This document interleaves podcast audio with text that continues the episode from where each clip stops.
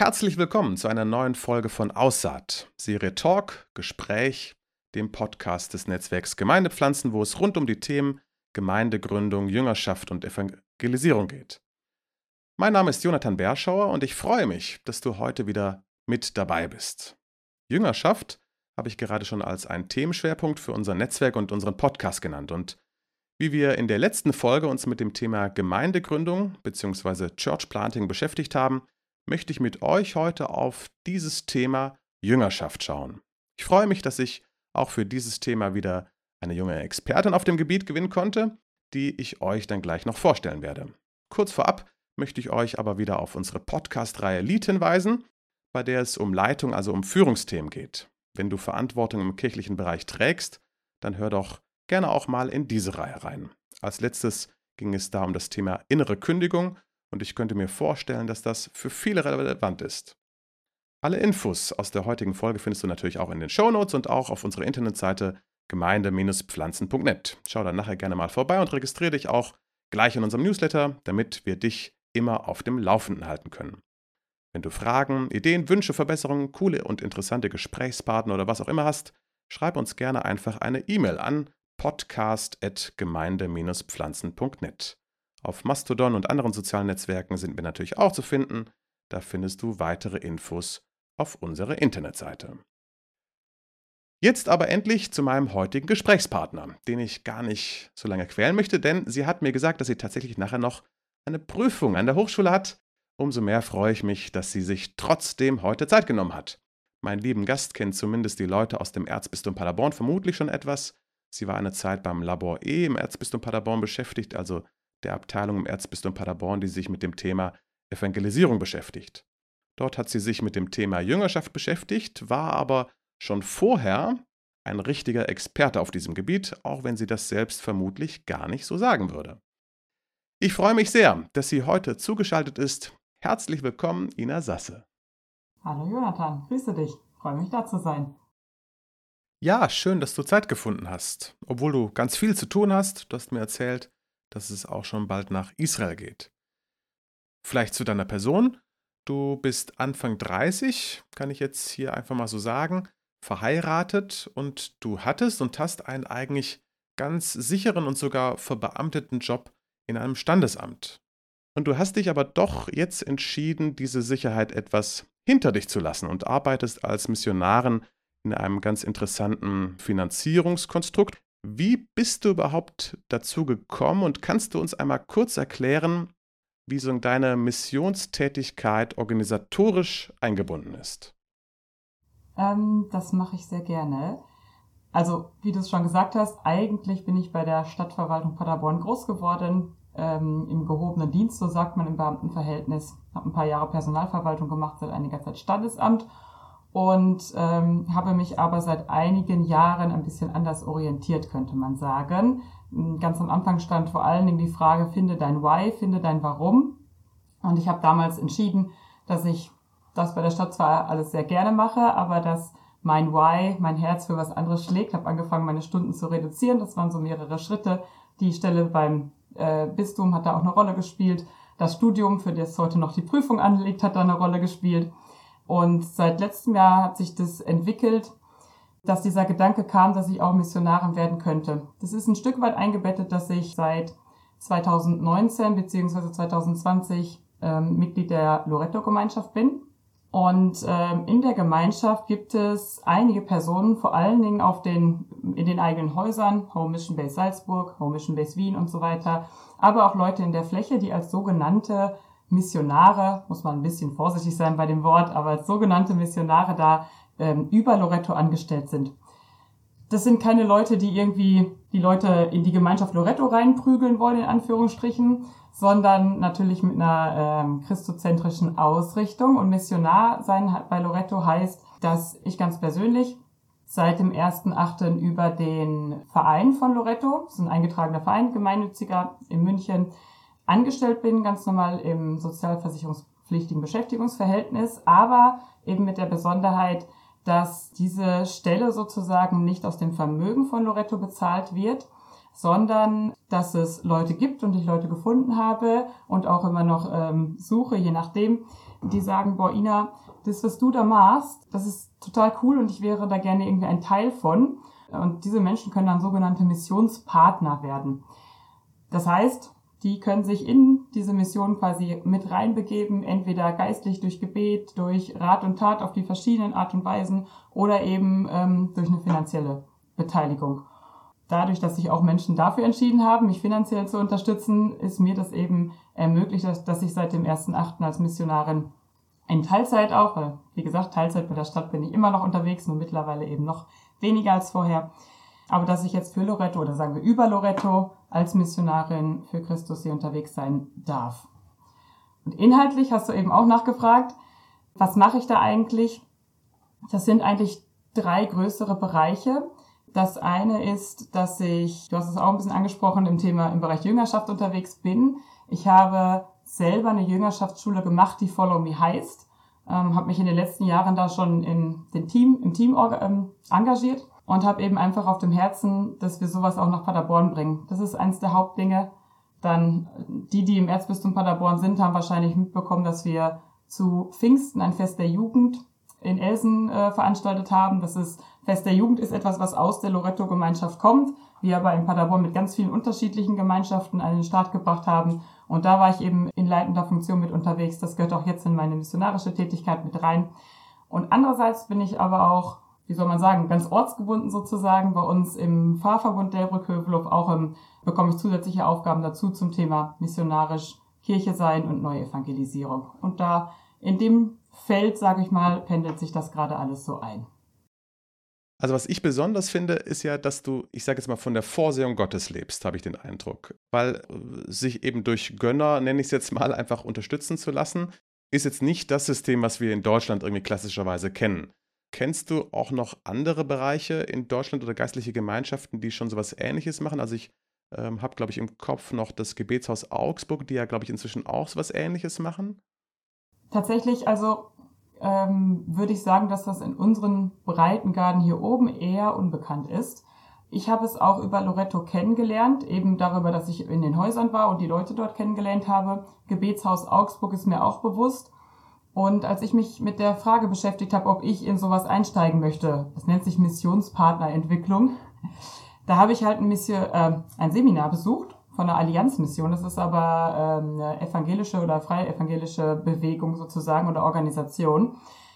Und da ist mir erst aufgegangen, wie viele Menschen auf der Welt das machen. Also es war ganz spannend, weil in dem, diesem Seminar, da waren Leute wirklich aus Amerika, aus Japan, aus Norwegen, aus Südafrika zugeschaltet, ähm, die alle auch in den unterschiedlichsten Bereichen, also nicht nur irgendwie Jüngerschaftsschulen oder sowas organisieren, sondern auch zum Beispiel ein Mensch, der in Südafrika Buschpilot ist und dann halt einfach wirklich Ärzte und Medikamente durch die Gegend fliegt, der das auch auf dieser Missionspartnerentwicklungsbasis macht. Also ganz, ganz breites Feld tatsächlich. Das war mir aber vorher auch nicht so bewusst, dass das schon so relativ breit genutzt ist. Aber ich glaube, im katholischen Bereich eher ungewöhnlich. Da kannte ich es nicht so, muss ich sagen.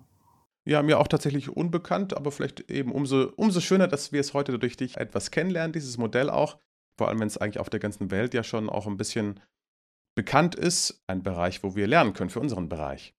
Du hast gerade gesagt, dass du der Loretto-Gemeinschaft beigetreten bist und du hast mir in unserem Vorgespräch erzählt, dass du ja ein besonderes Erlebnis hattest, wo du überhaupt irgendwie ja vom Glauben gepackt wurdest. Also ich habe da noch in Erinnerung, glaube ich 2017 oder so war das. Ich glaube, du hast auch irgendwie per YouTube äh, was angeschaut.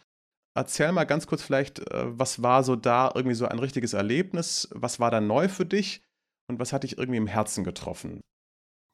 Ähm, ja, das hatte so eine kleine Vorgeschichte. Also grundsätzlich katholisch im kleinen Dorf groß geworden, nicht so viel von abgetragen, im, gerade im Studium sehr weit weg gewesen.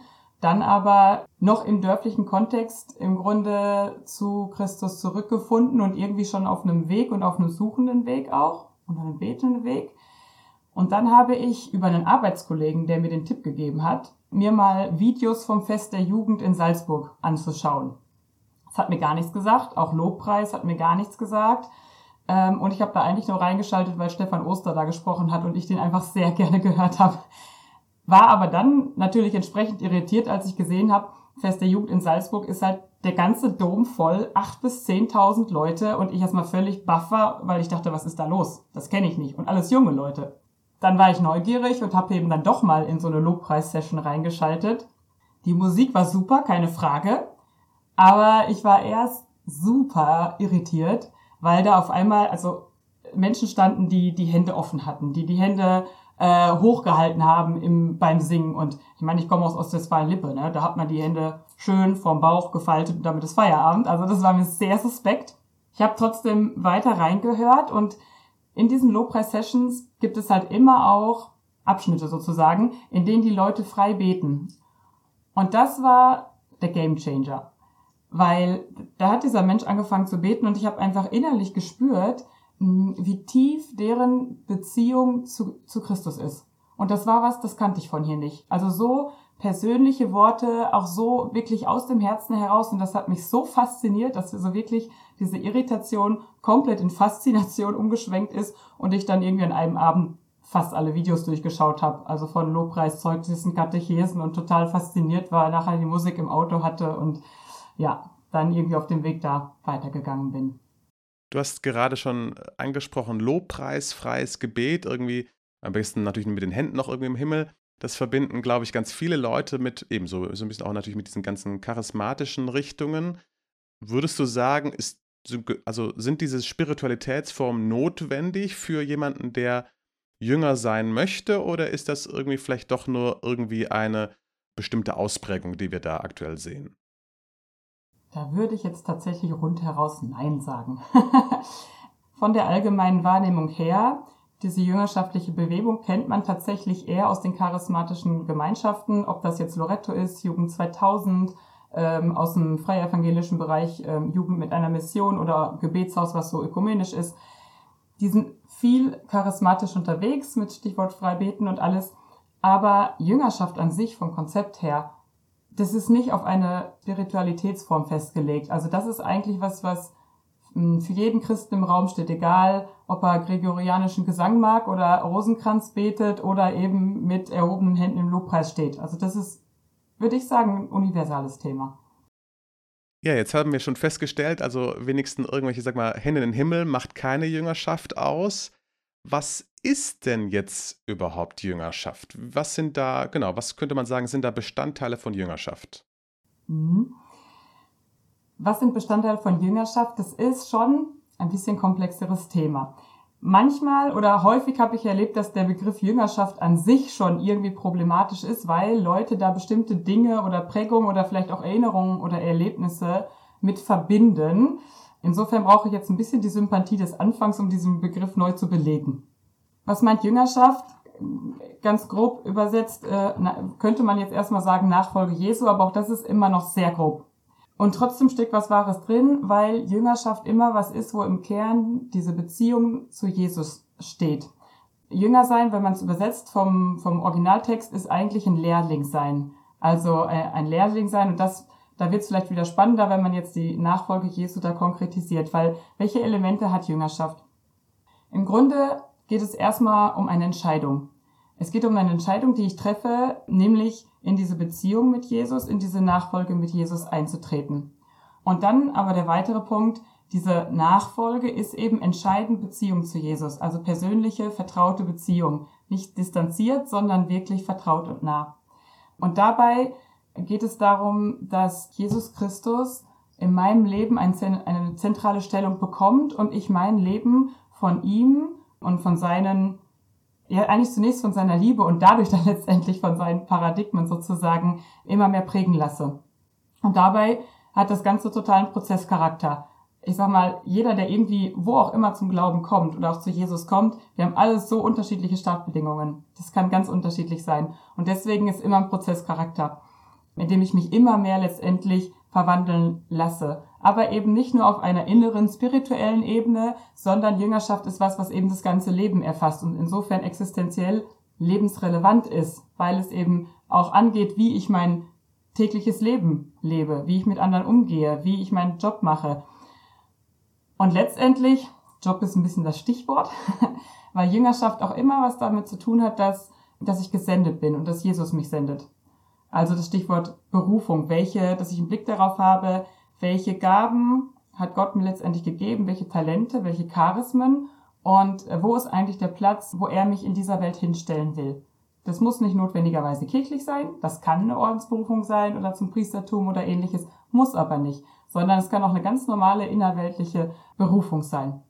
Und letztendlich, und Jünger sein ist dann auch immer ein Stück weit Berufung in die Kirche, in die Gemeinschaft, weil Jüngerschaft sich, also immer auch Weggemeinschaft ist. Ne? Jesus ähm, berief sie immer zu zweit oder sendet sie zu zweit aus, so dass wir einfach diesen, auch diesen ganzen Prozess, dieses ganze Beziehungsleben sich wesentlich in Gemeinschaft vollzieht. Und das sind so Kernelemente, die Jüngerschaft also so mit sich bringt. Aber es sind ganz, ganz viele unterschiedliche Aspekte, die letztendlich zusammenkommen. Jetzt habe ich so vor Augen irgendwie vielleicht auch ja, Leute, die brav jeden Sonntag in die Kirche gehen. Sind die automatisch jünger oder was, was braucht es, sagen, damit man sagen kann, dass das wirklich Jünger sind? Du hast gerade so angesprochen, wenn jetzt jeder, jemand zum Beispiel jeden Tag sonntags in die Kirche geht. Oder man könnte ja auch sagen, jemand, der jeden Tag einen Rosenkranz betet, irgendwie so, jetzt mal ein bisschen Klischee rausgehauen. Man kann, also es ist ein bisschen Spannungsfeld. Weil Jünger sein ist halt nicht einfach nur, dass ich äußerlich bestimmte To-Dos abarbeite. Sonntagspflicht würde man jetzt vielleicht sagen. Sondern Jünger sein ist erstmal ein zutiefst innerliches Geschehen, nämlich in Beziehung zu Jesus Christus und das sich aber dann eigentlich automatisch, weil ich innerlich ergriffen bin, äußerlich ausdrückt, weil ich in Beziehung zu Christus lebe, weil ich ihm begegnen will, weil ich ihn suche, weil ich ihn liebe, darum bin ich am Sonntag in der Messe oder darum versuche ich durch den Rosenkranz tiefer in die Geheimnisse Christi vorzudringen. Also es ist zuerst ein inneres Geschehen, aber weil es mich innerlich so packt, drückt es sich eigentlich äußerlich aus. Deswegen könnte ich nie jetzt sagen, ob sich, also am äußeren Verhalten festmachen, ob jemand jünger ist. Das könnte ich nicht feststellen.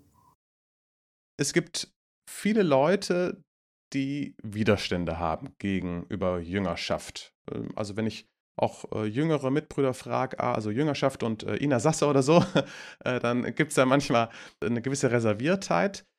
Warum meinst du, gibt es solche Widerstände bezüglich dieses Themas Jüngerschaft?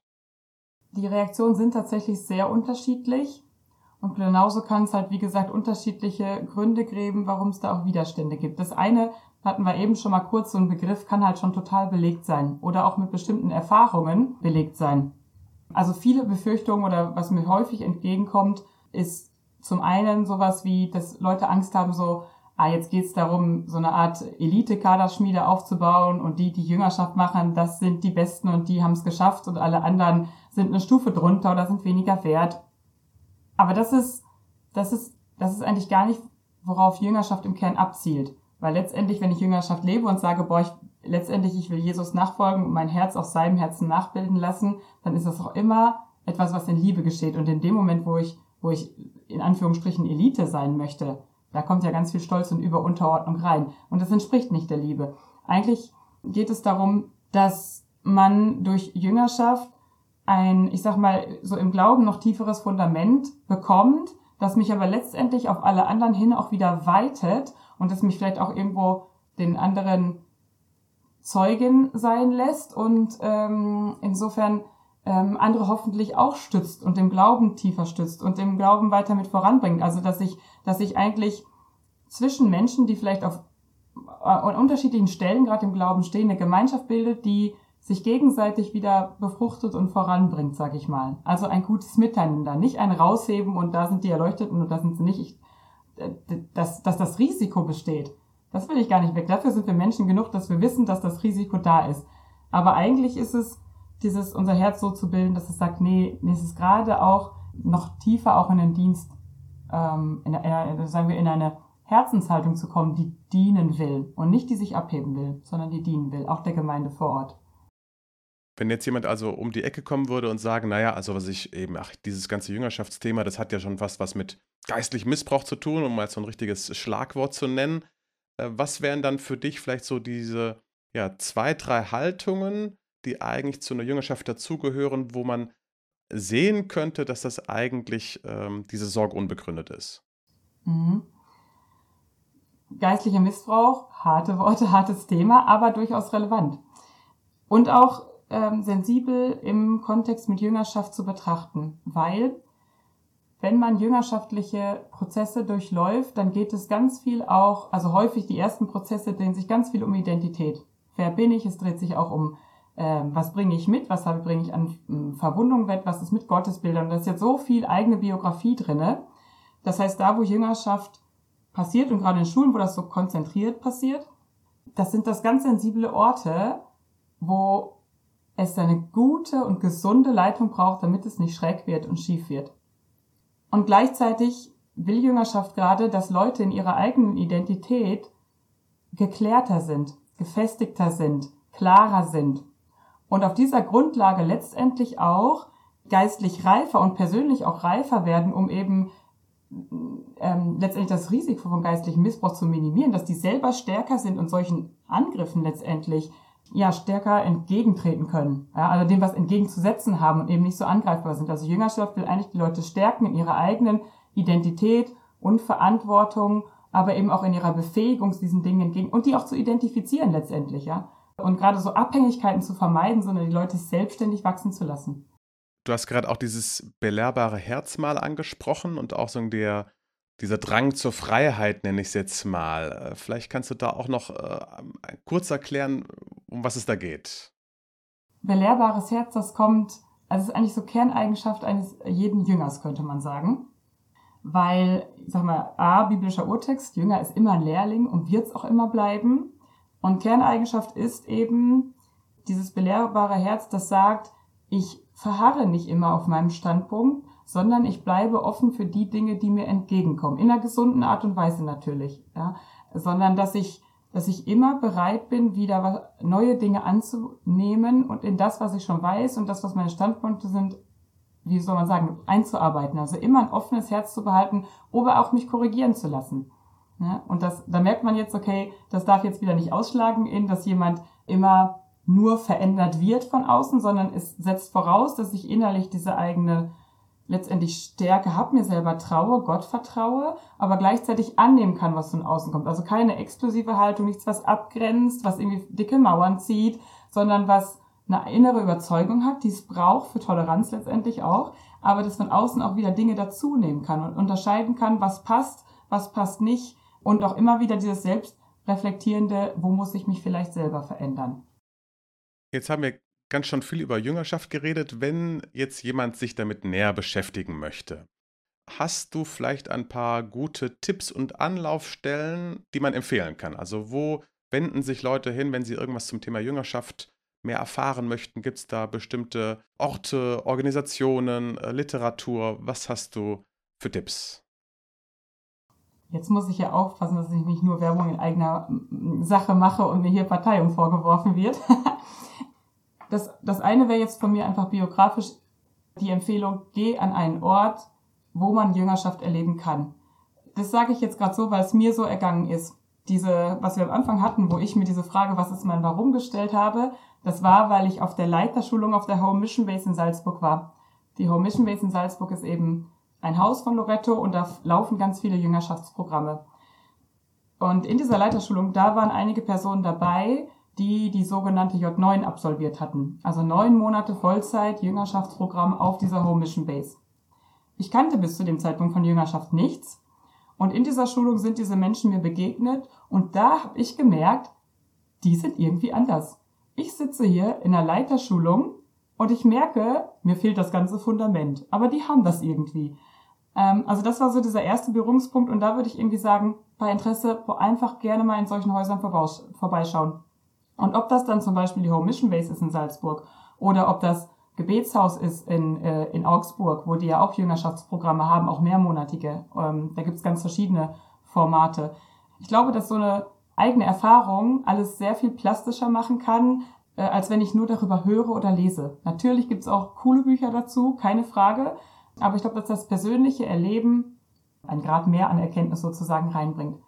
Aber ich meine, Salzburg und Augsburg ist schon eine Reise, sag ich mal.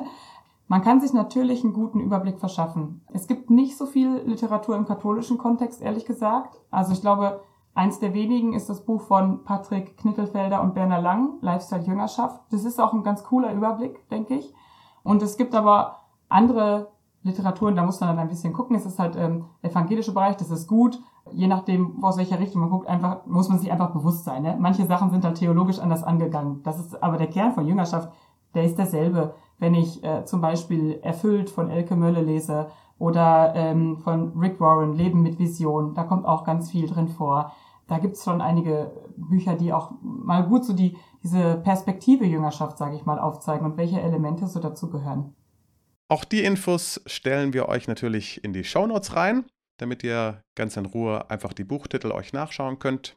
Ähm, wenn ihr da reinschauen möchtet, eben was ich zum Lifestyle Jüngerschaft kann ich nur empfehlen. So ein kleines gelbes Büchlein, kann man auch schnell durchlesen. Ein guter Einstieg in das Thema.